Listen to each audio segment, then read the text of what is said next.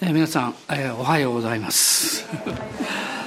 もう本当に今日が今年最後の誠実礼拝かなと思うと嬉しいような寂しいような 新しい年を迎えるそういう準備の礼拝になりたいなと思っています。あの先ほども申し上げたんですけど皆様方の首都教会に対する愛と献身ですね。心から感謝しております。またあの御言葉の家の皆さんですねいつもあの中継でしかお会いできていないんですけど、まあ、忠実にこの教会を愛してまた支えてくださっていること本当に感謝しております。ありがとうございました。でこの最後の礼拝の時にあの、まあ、車でもあの飛行機でもですねあのエンジンの部分があるんですね。あのエンジンがないと外が他がどんなに立派でもこう進まないんですけどこのエンジンの部分のお話を今日はしたいなと思います。まあ、濃縮した話になりますけどちょっと難しい面もあるかも分かりませんが、え今日のこの内容のメッセージの進行がなければこの教会は正常に動いてないんだということをですねあの知っていただければと思います。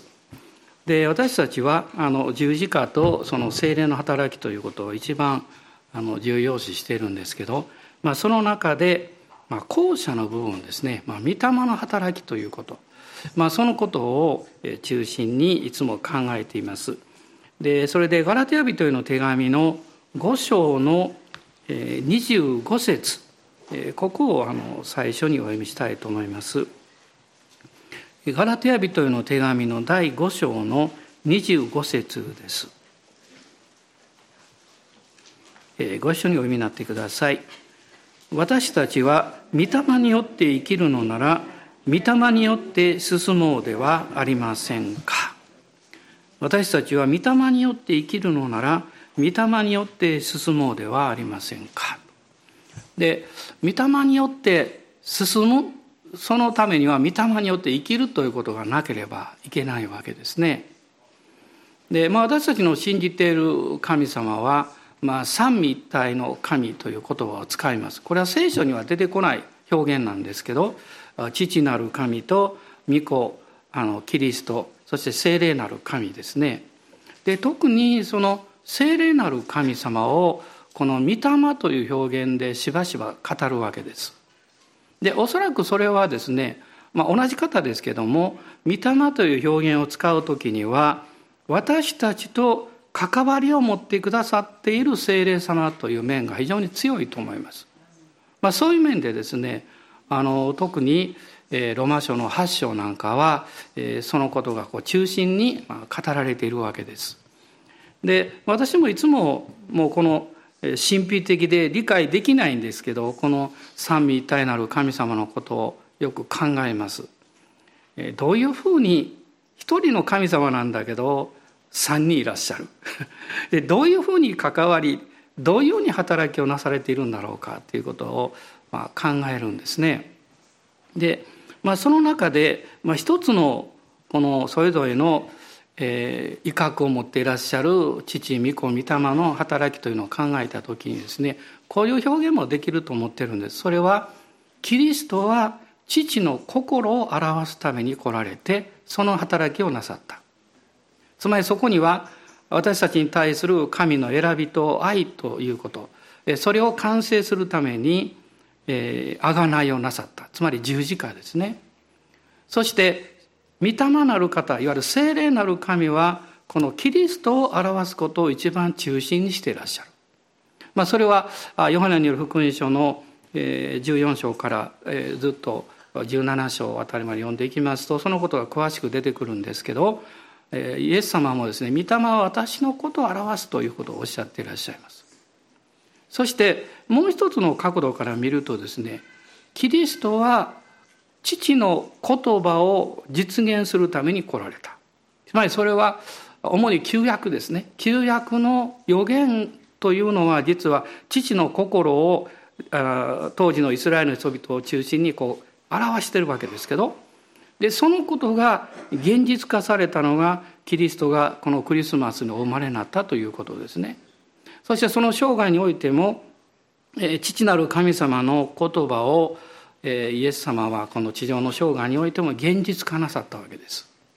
そしてこの地上においでになった御子イエス・キリストですねこの御子キリストの言葉を私たちと結びつけて現実化してくださる方が聖霊様です。ですから聖霊の働きがなければですね私たちは自分とキリストとの関係がわからないまたイエス様、まあ、キリストと父との関係も理解できないです。でこの神秘的なことなんですけど非常に大きなこの壮大な内容ですねそれを実は聖霊様は私たちの日々の生活と歩みの中に具体化しようとしておられるわけです。で第一コリントの2章を開いていただきたいんですが、まあ、そこにそういう内容のことがあの出てくるんですけれども、えー、第一コリントの2章です。えー、2章の10節から少し読んでみたいと思います。第一コリント2章の10節から。それを神は私たちに御霊によって掲示してくださいました。御霊はすべてのことを神の深みさえも探られるからです。人間のことはその人のうちにある人間の霊のほかに一体誰が知っているでしょう。同じように神のことは神の霊のほかには誰も知りません。しかし私たちはこの世の霊を受けたのではなく神からの霊を受けました。それで私たちは神が私たちに恵みとして与えてくださったものを知るのです。あそこで結構です。神が私たちに恵みとして与えてくださったものを知るのですと書かれていますけど、まあ、この前を読んでいくとですね、まあ、こういうことですね。人間のこと人間の霊のことは人間の霊が知っている。ですから神の父なる神の心は神の、えー、御霊様がご存知である。でこの神の霊でいらっしゃる聖霊様がイエス様の十字架の贖いを通してあなたの中に住んでくださった内住してくださったそれはそのお方によって神ご自身を知ることが現実化するためであるということです。まあ、非常に理屈っぽい言い方をしてますけど分かりやすく言えばですね聖霊なる神がまずあなたの中に住んでおられるということ自体がもうこれは奇跡なんですね。だって清い神様がどうして罪深い私の中に住むことができるんだろうか。でこう考えた時にですね一つの理由しかないんです。それは罪深い私が御子イエス様の十字架の贖いによって罪許されて清いものとされているということです。ただ単に許されてるだけじゃないんです。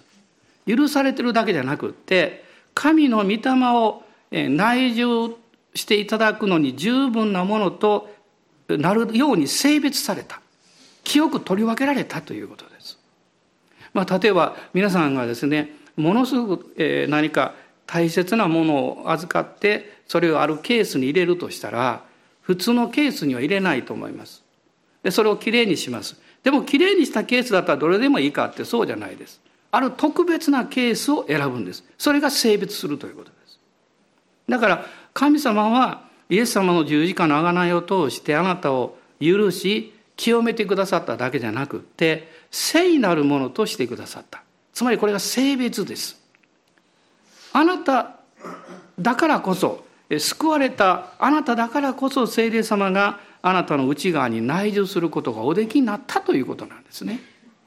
そしてその聖霊様がおいでくださった時からこれはあのイエス様を信じた時からです。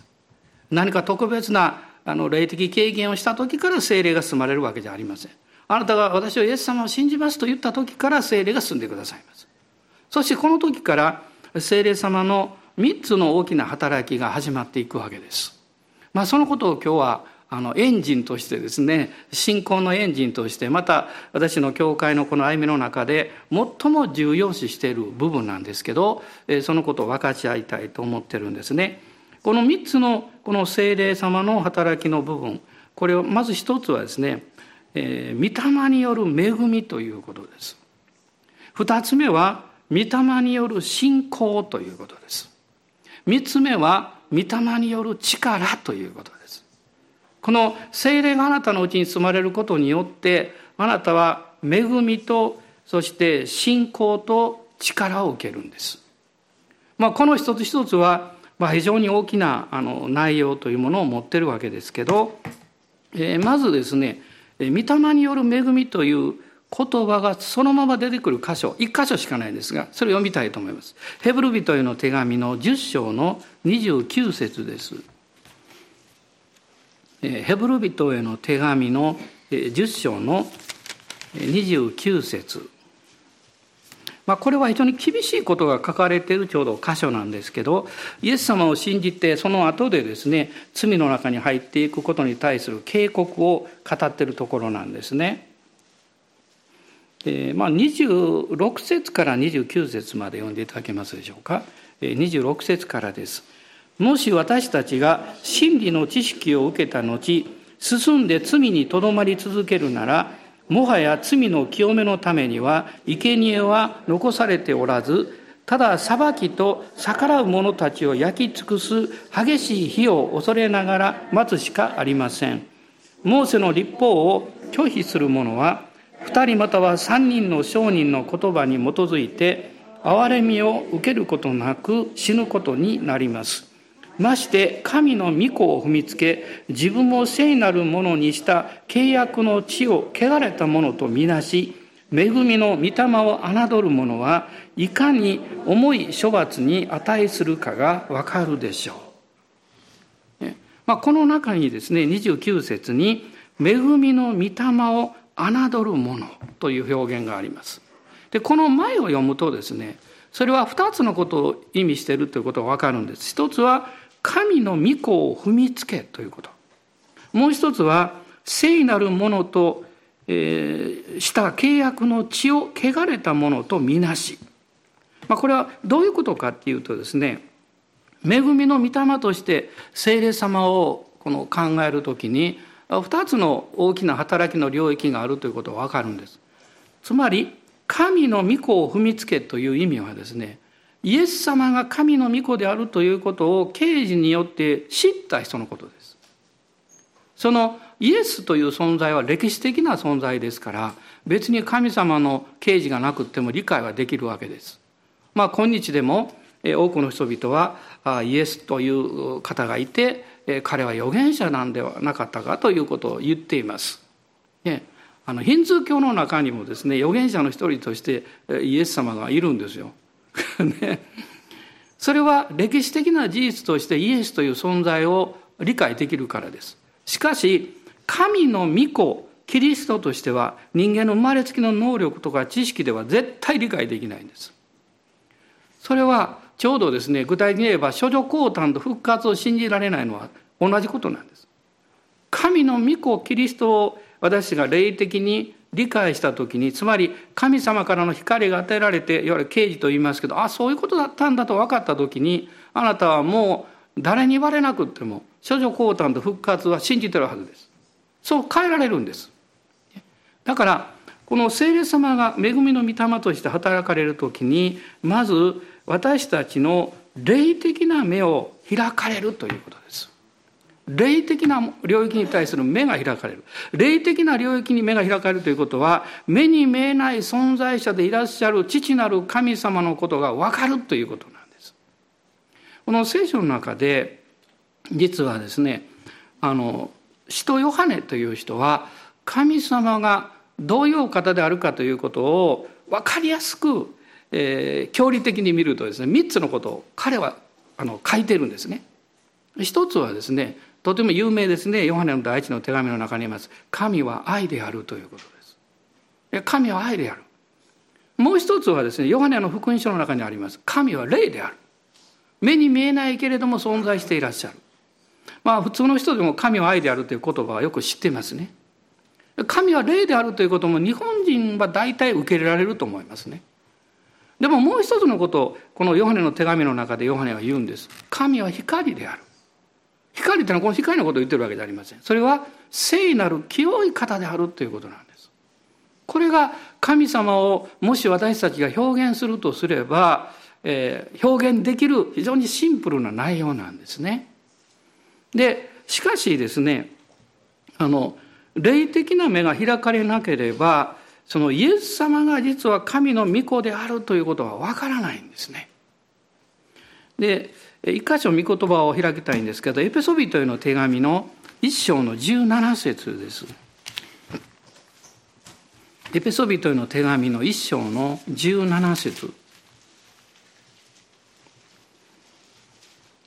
どうか私たちの主イエス・キリストの神、栄光の父が神を知るための知恵と啓示の御霊をあなた方に与えてくださいますように。まあ、いろんな問題が起こってきたりどうしようかなという不安になったりする時に私はいつもこう祈るんですね。主よあなたの御心を理解できるように目を開いてください。というのは現実を見ると不安がやってきたり恐れがやってきたりどうしてなんだろうという気持ちでいっぱいになるからなんです。でも私がいくら頑張ってですね、えー、まあ時短だ踏んだところでそれ以上進まない。でも私の霊の目が開かれるとここに書かれているように聖霊様が神ご自身を理解させてくださる。ある部分だけですよもちろん。その時に何がわかるかっていうと私の前に、えー、周りに起こってくるさまざまな出来事を私は理解する必要がないということがわかるもう一つは私が全部解決する必要がないんだということもわかるんですすべて神様の愛とご真実さの中に委ねればいいってわかるんですもちろんその結果私があるいはあなたが願っているようになるかどうか私は分かりませんならないこともたくさんあるでしょうねでもそこで一つのことが分かることは私は分かろうとするよりもこの父なる神様を信頼しようというふうに変えられるということです。信じることは理解することよりも重要です。ね、信頼するということは人間関係でいうとこの人格と人格が結びついてそして深くこう交わっていくお互いにより頼んでいくことを表します。それは何ができるかよりも重要です。まあ、子供が学校に行き始めると一つは成績がどうだったかなということも気になってきますね。でも本当は一番あの大切にしていることは成績がどうかじゃないです。ね、元気で、また成長してくれればいいそう思います。神様と私たちの関係もそうだと思います。私の人生は完璧でありませんしまたそれぞれがそれぞれに委ねられた、その務めとかあの置かれた、まあ、環境状況というものを持ってるんですね。そしてそれは神の栄光を表すために召されています。あなたが困難の時でも試練の中でも主私は理解できないあるいは信じることも難しいでも精霊によって霊の目が開かれた時にたとえ周りが私を裏切っても状況や環境が私を裏切ってもあなたは裏切ることがない真実な方であるということを信頼します。私はあなたを信じます。そういうふうに私たちが心から言えた時にですね、不思議な平安と愛が溢れてきます。そして、主に任せることが分かってきます。これは私の人生の歩みの重荷を取ってくれる非常に重要な鍵です。支援の記者も言うんです。あなたの荷を主に委ねよって。そうすれば主があなたを支えられる。あなたを導かれる。成功するかしないかあなたの責任じゃないっていうんです。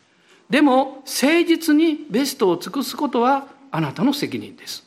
それ以上は神様の領域なんですね。こういうふうな理解の仕方を持つためには、霊的な目が開かれる必要がある。神はどんな時にも私にとって誠実な良いお方であるということを信じることができる信仰が必要なんですね。えそしてもう一つのことはこの御霊の恵みによってさっきあのヘブル書の中にですねあのありましたけれども、えー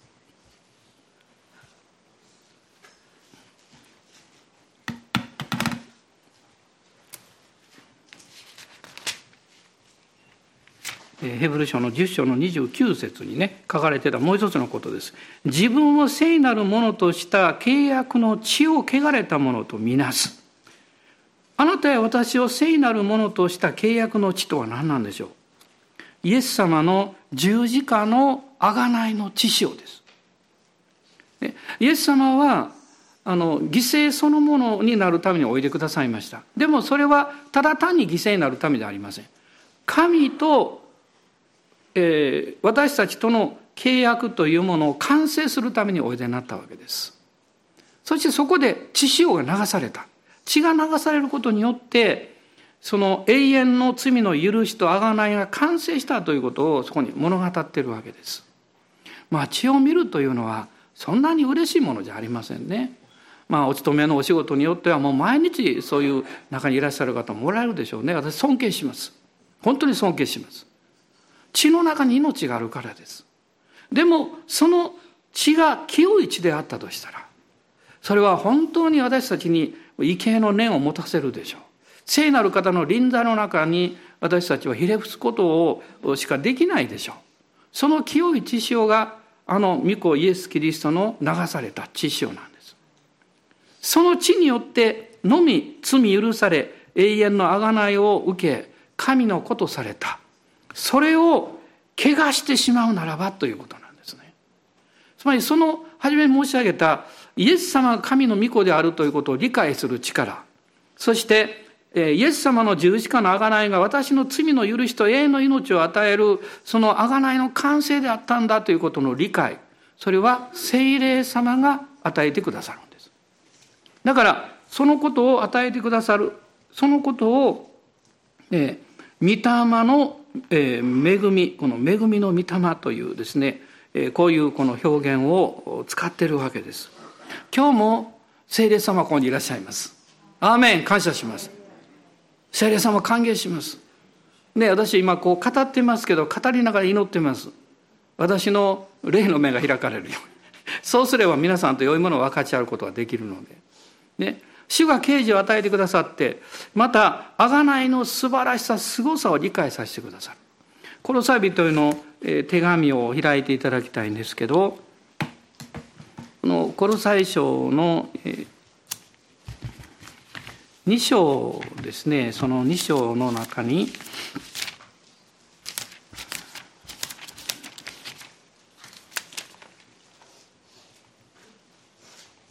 えー、まずごめんなさい2章のまで1章をまず読みたいと思います1章の13節です御霊は私たちを暗闇の力からあごめんなさい、道地ですね。道地は私たちを暗闇の力から救い出して、愛する御子のご支配の中に移してくださいました。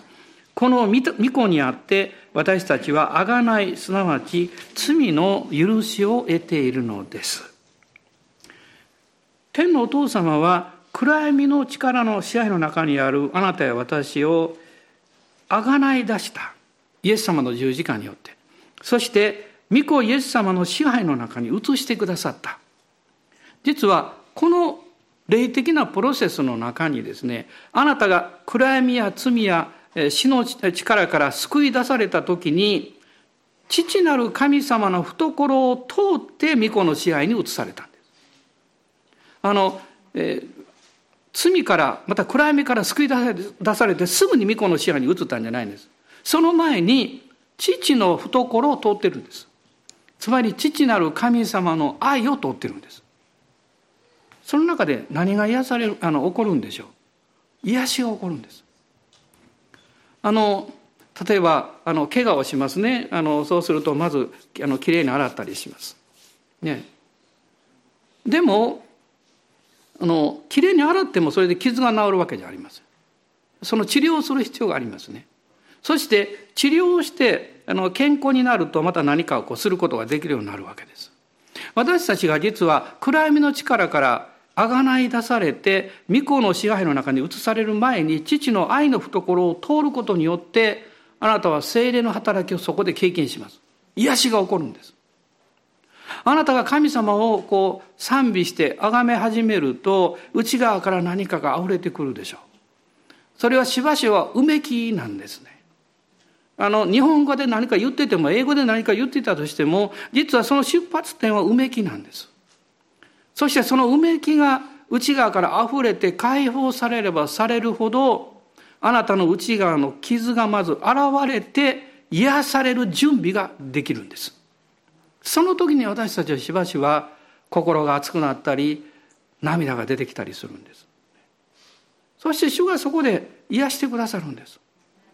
神の子としてのその健全な神の子です健康な霊的にね神の子として私たちを導こうとしてくださっているそれがこの14節にある「あがないすなわち罪の許しを得ている」ということなんです。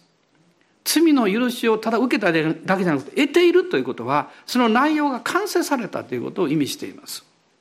そしてその結果2章のですね13節これも13と14なんですけどコロサイ人の手紙2章ですね背きのうちにありまた肉の割礼がなく死んだものであったあなた方を神はキリストと共に生かしてくださいました私たちのすべての背きを許し私たちに不利なさまざまな規定で私たちを責め立てている債務証書を無効にしそれを十字架に釘付けにして取り除いてくださいました。アーメン。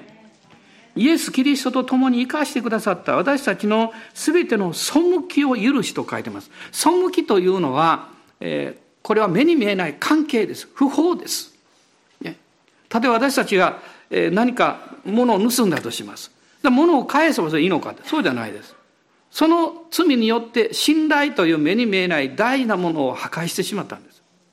これは関係なんですね。ですから、イエス様の十字架の贖いは、父なる神とあなたの関係をまず回復してくださって、実際あなたの人生の身に起こっている債務証書、在籍感であったり、敗北感であったり、罪の様々な意識であったり、それを、十字架に釘付けにされたと書いてます。その前にですね、債務証書を無効にしと書いてますね。これは、あの、以前の訳、口語訳だったですかね、塗り消しと書かれています。塗り消してくださった。そして、十字架に釘付けにされた。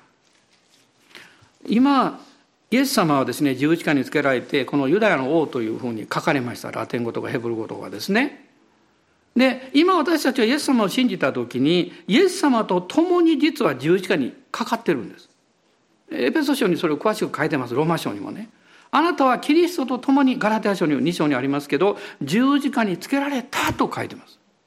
ということは、イエス様の十字架を見た時に、実はその後ろにというか、くっついてあなたがいるんです。そしてあなたの上にも、実は札がかかっているんです。なんて書いてるんでしょうね。私は勝手にこう想像してるんです。これ間違いじゃないです。許されたもの。アーメン。罪許されたもの。それはあなたの上に掲げられていてあなたも十字架にかかってるんです。イエス様の恵みの中に覆われているんですね。そのことを実は御霊による恵みは私たちに証ししてくださるとこう書いてるんですね。まあ、そして、まあ、その次2つ目のことですけど御霊による信仰ということをお話したいんですがエペソビトへの手紙の3章の16節から19節を見てください。エペソの3章です。え3章の16節から19節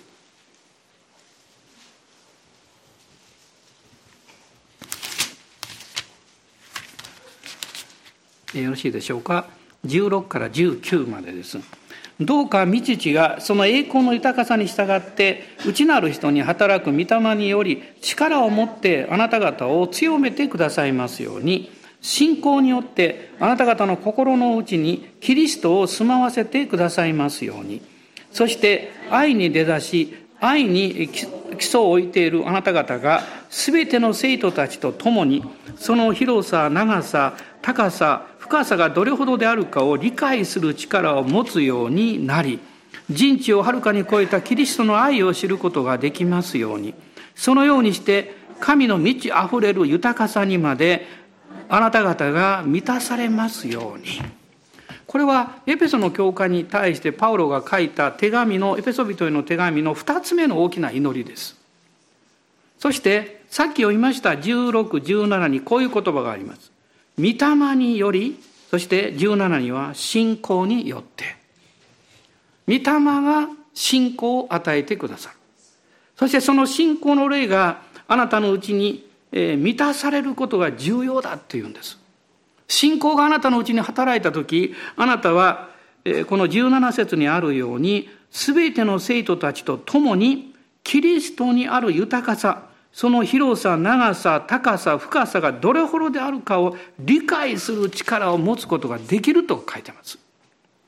あの愛というのはこれはあの表現できないものなんですけどその根底にあるのはですね真実な理解力なんです。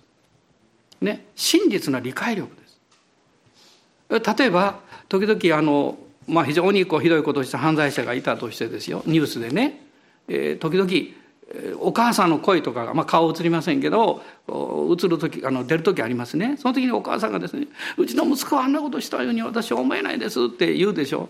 それを客観的に聞いてる私たちは「何言ってんねんもうひどいな」って 思うかもしれません。でもよく考えてみるとそう言ってるのはお母さんだから。当然でしょ。う当然でしょう。それはそうであったかもしれないけども、そうでなければよかったのにという、そういう願いや気持ちもこもってるわけです。愛は常にあなたの人生に益になることを考えるんです。愛はあなたの将来に、あなたの愛する人々の将来が、ね、良いものになることを願って表現するんです。これが愛です。その言葉がキリストの言葉の中にあるんです。私があなたを愛してるんだと主はおっしゃるんですね。あなたは私の目に高価で尊いんだとおっしゃるんです。その言葉が現実であるという証がの十字架の中にあるんです。そしてその保証が御言葉とあなたのうちにおいでくださった精霊によって与えられているんです。その精霊様はだからその十字架の贖いを通して父なる神のあなたに対する豊かさ祝福を信じる力をくださる。これが信仰なんです。信仰がある人は幸いです。信仰を持って歩く人は、その人生、その将来はもうバラ色です。今非常に一般的な表現ですけど、ね、あんまりいい表現じゃないかもしれませんけど、それは素晴らしいものです。信仰がない人の将来は、誰の責任でもなく、その人が自分自身の将来をよく信じることができないという状況があります。ね、うまくいってもきっとうまくいかなくなるだろうとかですね。またこんなこと起こるんじゃないだろうかとか、ね。え昨日、えある方とお会いしましたらもう本当にものすごいあの5年ぐらいかかるテストをですねもうもう短時間でパスしたんです。先生パスしたんですよと言われました。びっくりしました。すっごいねと言いました。でもそのようにパスなさった理由があるんですよ。それはその人の持っている使命感と情熱なんです。あなたは使命を持って生きてますか？あなたは使命を持って自分の仕事とか家庭生活の中に取り組んでますか？でも使命だけではまだちょっと足らないですよ。情熱が必要なんです。すべての工夫、発明、あるいは発見、そこにはですね、努力と知識だけではないんです。必ず情熱があるんです。情熱はあなたの持っている使命を完成させるものですね。イエス様はこの情熱を持っておられたんです。だから、あなたや私を深く、この深くですね、愛してくださったわけですね。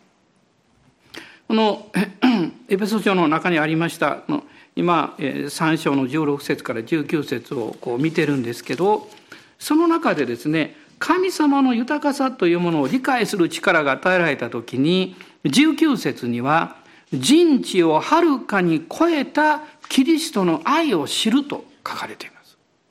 人知をはるかに超えたキリストの愛を知る。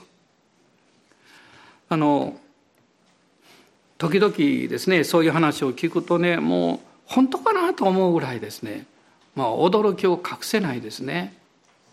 あのまあ、最近、えー、よく私もお話しますが「あの全て安し」というあの成果ねありますけどそれを書かれ、まあ、書かれたというかその詩を作ったスパフォードという方ですね。彼はあのシカゴで大成功した実業家だったんですね。教会でも熱心に仕えてる長老さんでした。でもシカシカあのシカゴで大火事があって息子さんからか亡くしたんだと思いますけど。そしてそれから2年後にあの海難事故で4人の娘を同時に失うんですね。奥さんだけが生き延びる。彼がその海難事故があった現場に行ったその中でその彼の心を支配した言葉が今その賛美の中に表現されてるわけです。すべて安し。すべて安し。こんなのは人間の思いでできるはずがないんですよ。誰もそんな経験をしたいなんて思わないですよ。私も思いませんよ。しかしまああの慈しみ深きを作った方もそうですけどこういうあの方々のストーリーを見るときにですね神様が選んでおられるんだろうなと本当に思います。神様ある人にはあの、えー、こういう表現していいか分かりませんが試練や殉教の賜物を与えてますよね。あの実際初代教会の人たちは信じていました。あのキリストの弟子として最高に生きるのは殉教することです。しかしそれは全てではないと彼らは言っています。その賜物を与えられないと無理だってつまりそこには神がその人を選ばれた、えー、ご自身の栄光を表す道筋があるんです。それがあなたが歩む小道なんです。ね、イザヤ書の2章に出てきます。神があなたに備えられた小道なんです。小道っていうのは一人しか歩けないんです。他の人が同じように歩くことはできないんです。でも、あなたが恐れないで主に信頼してその道筋を歩いていくときに神様はあなたを通して栄光を表してくださいます。その勇気をいただきたいと思います。私案外ビビりなんです。怖がりなんですよね。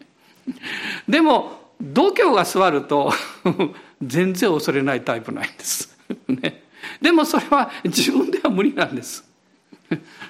時々夜中にね1年に1回ぐらいあるんです。もう死ぬかなと思うことあるんです。もう息が詰まってきて。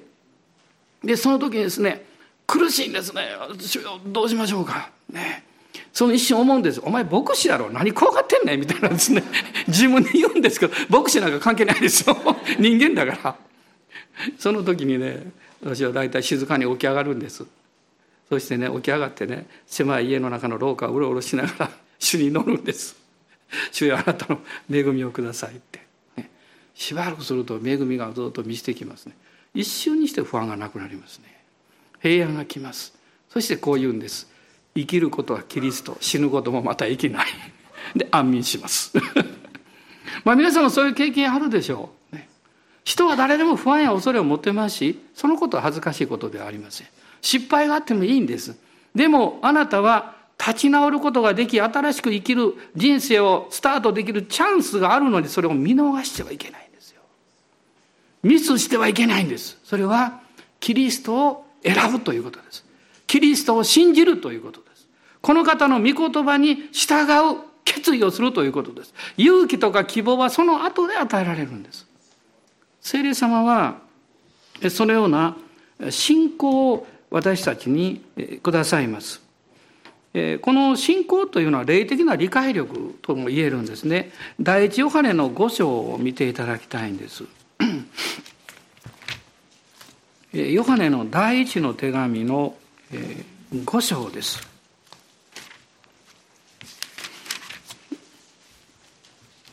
5章の、えー、終わりの方ですけど20節ですね5章の20節、えー、一緒に読んでください。はいまた神の御子が来て真実な方を知る理解力を私たちに与えてくださったことを知っています。私たちは真実な方のうちにその御子イエス・キリストのうちにいるのです。この方こそ誠の神永遠の命です。アーメン。恐れないでください。真実な方を知る理解力。それを聖霊様が今日もあなたのうちに目を開かせて教えようとしています。つまりそれは信仰なんです。ああ、神様はこういう方だった。イエス様は私にとってこういう方なんだ。それを知った瞬間、つまり理解したということです。その瞬間に平安と喜びが溢れてきます。あなたは新しく生きるんです。新しく前進するんです。それはあなたの過去が神の手に完全に握られたからです。過去をほじくってはいけないんです。そこに戻ろうとしてはいけないんです。それは神のものなんです。そして神はそれを封印したんではなくて、清められたんです。許されたんです。だから記憶はあるんです。でも責めら責める必要がないんです。主が許してくださったから。アーメン感謝します。どうぞ大人の方に、あなたとんでもないこと許されてるよとどうぞおっしゃっていただきたい。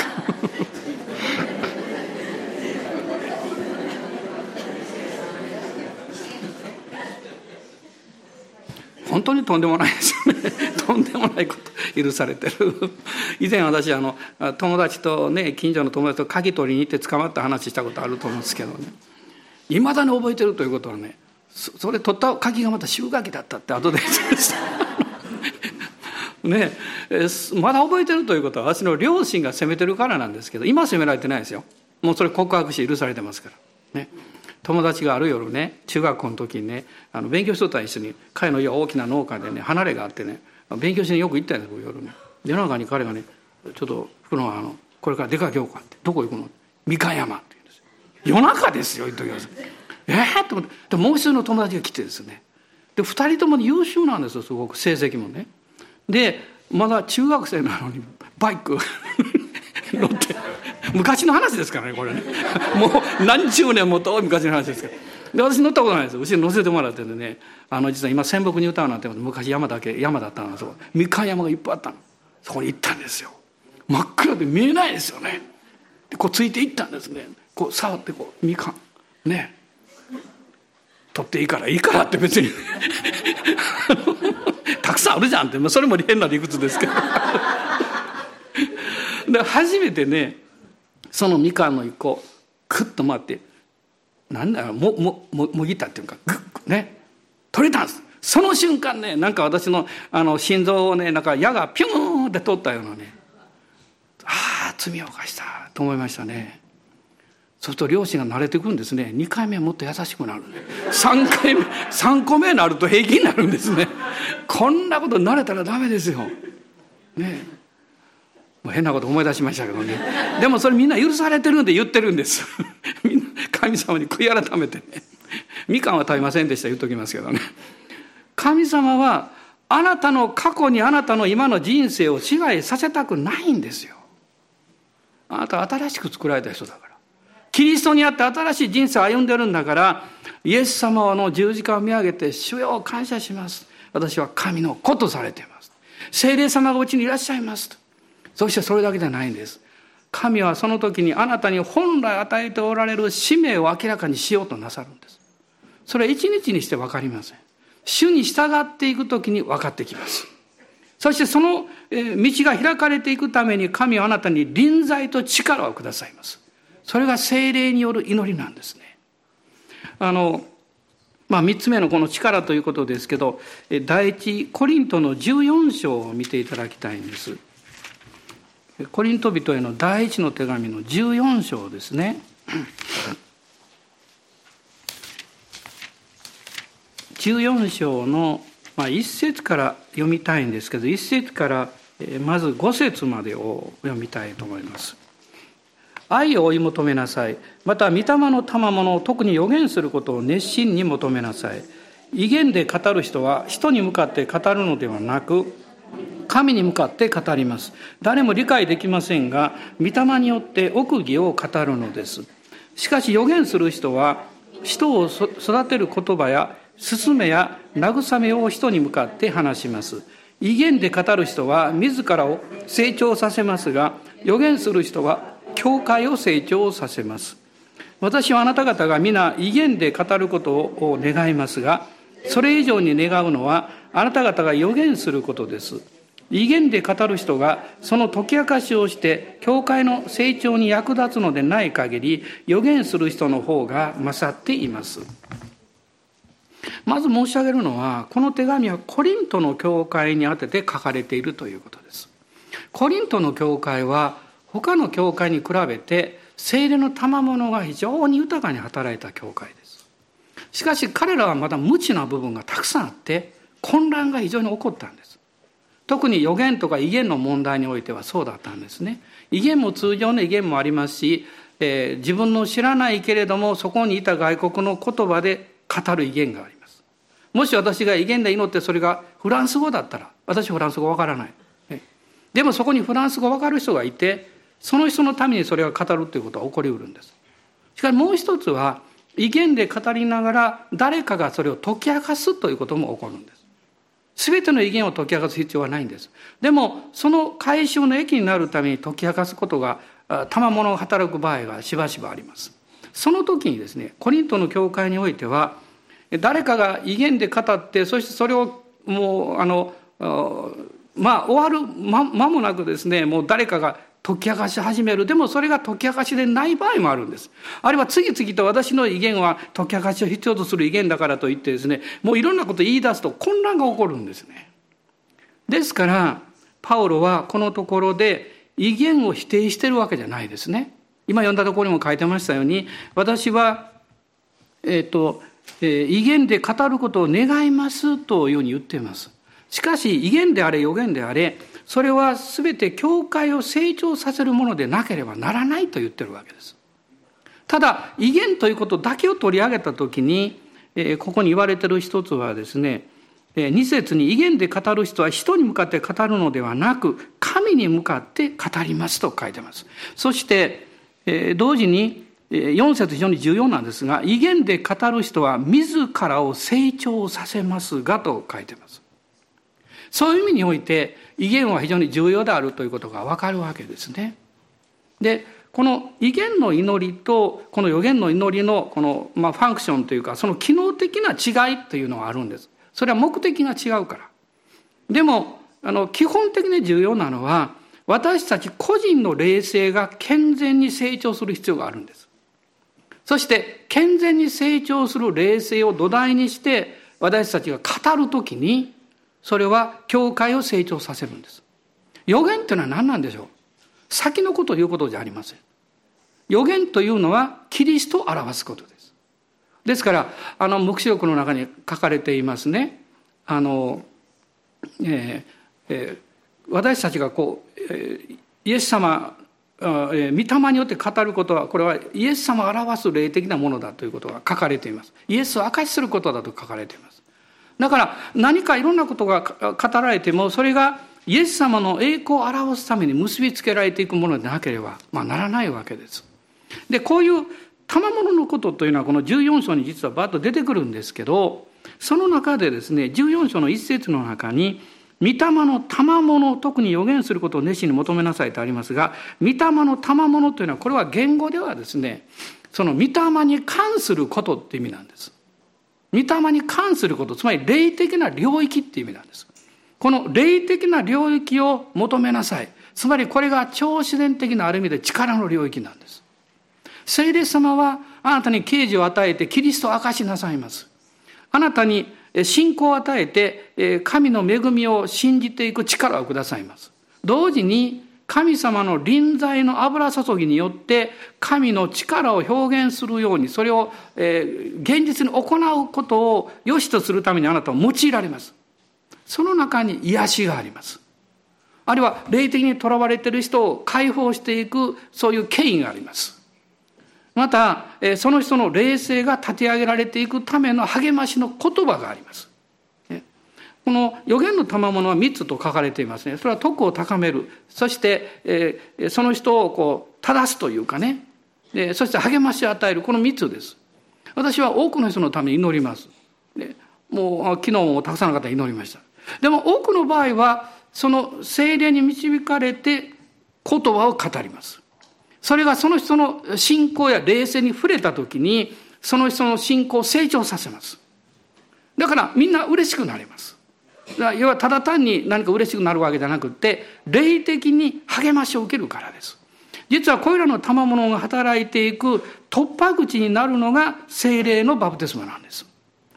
ですからこの御霊の力の働きというのはこの精霊のバプテスマという入り口を通ってですねよりそれが具体的にこの広げられていくわけです。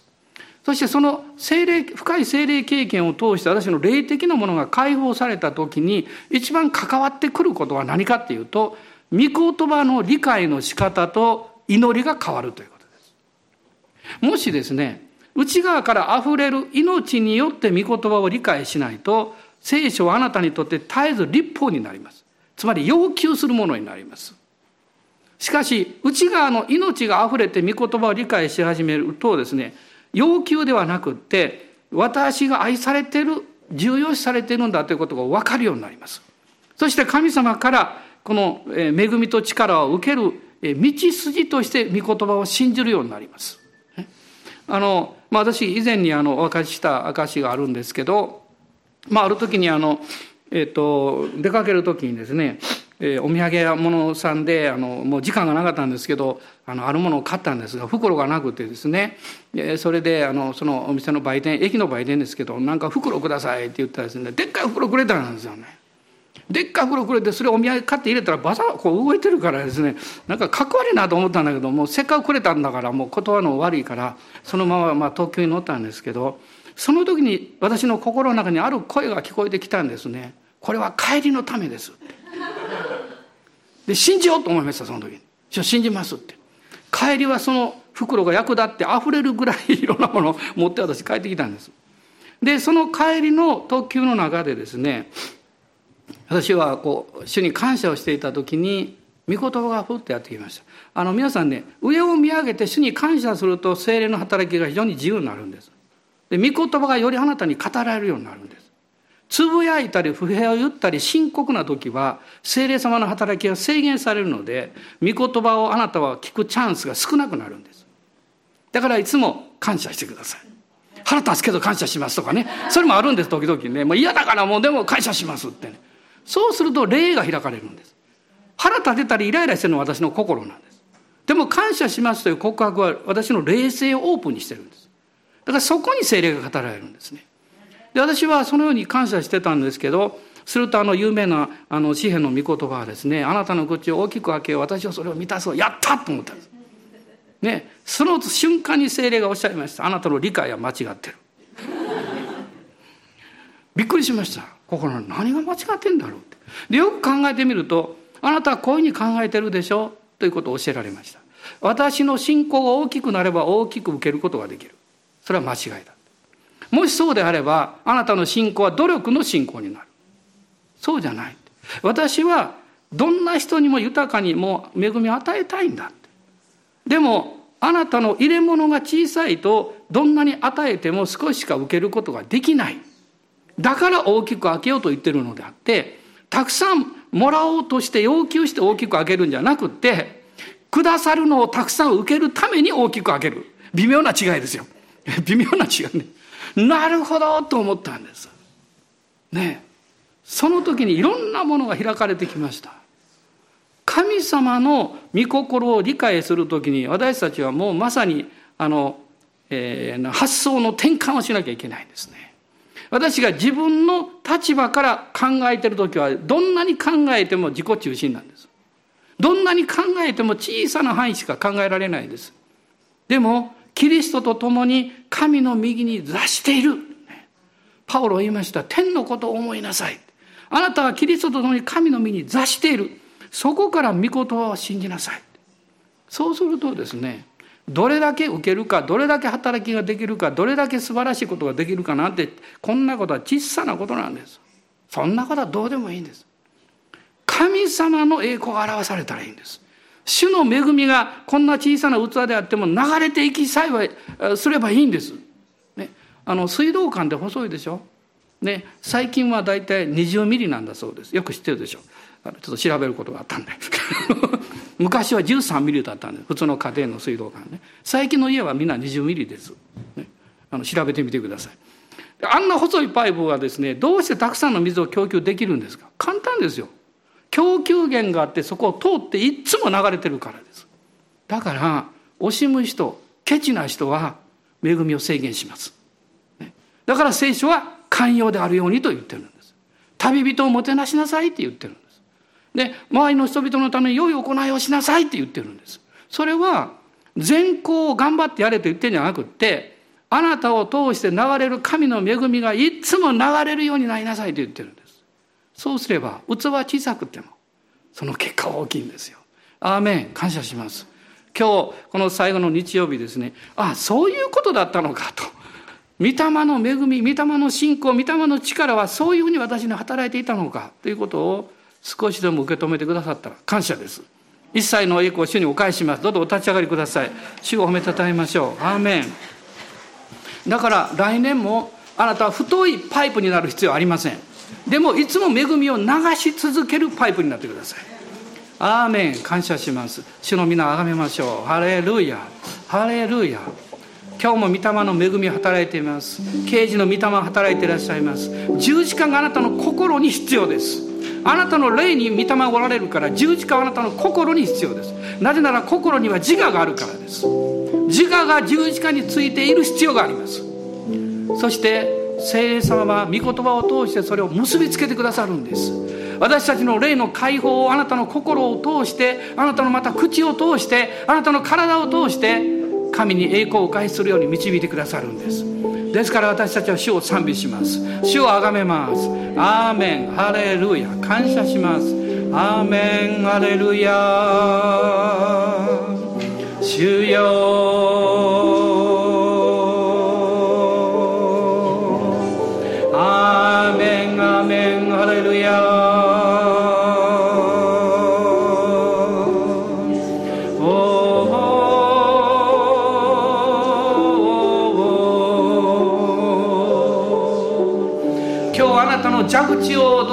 にしてください。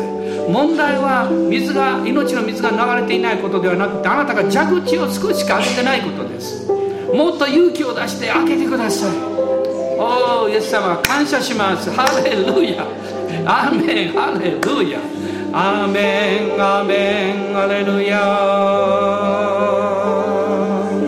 主の皆がめます。ハレルヤ。信仰の霊を解放しましょう。しばらくの間は解放してもうめきのような賛美です。でもそれをやめないでそれを出してください。そうすると内側から純粋な何か地下水が湧き上がるように御霊の命が溢れてきます。アメンアメンアメンアメン。おーアレルヤ。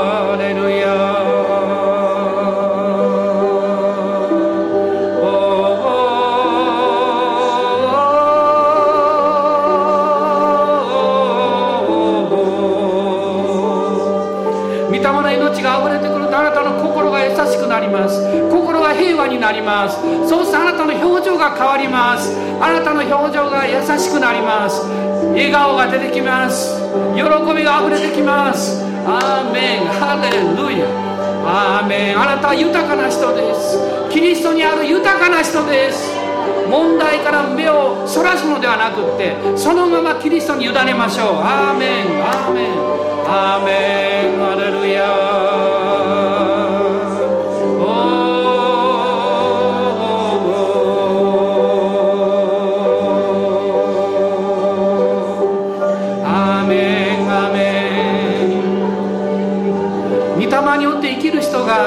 霊によって進むことができるんです。私たちは御霊に力強く満ち溢れさせていただいてそして新しい年に向かって進んでいきましょう。進んでいきましょう。アメン。ハレルヤ。アーメン。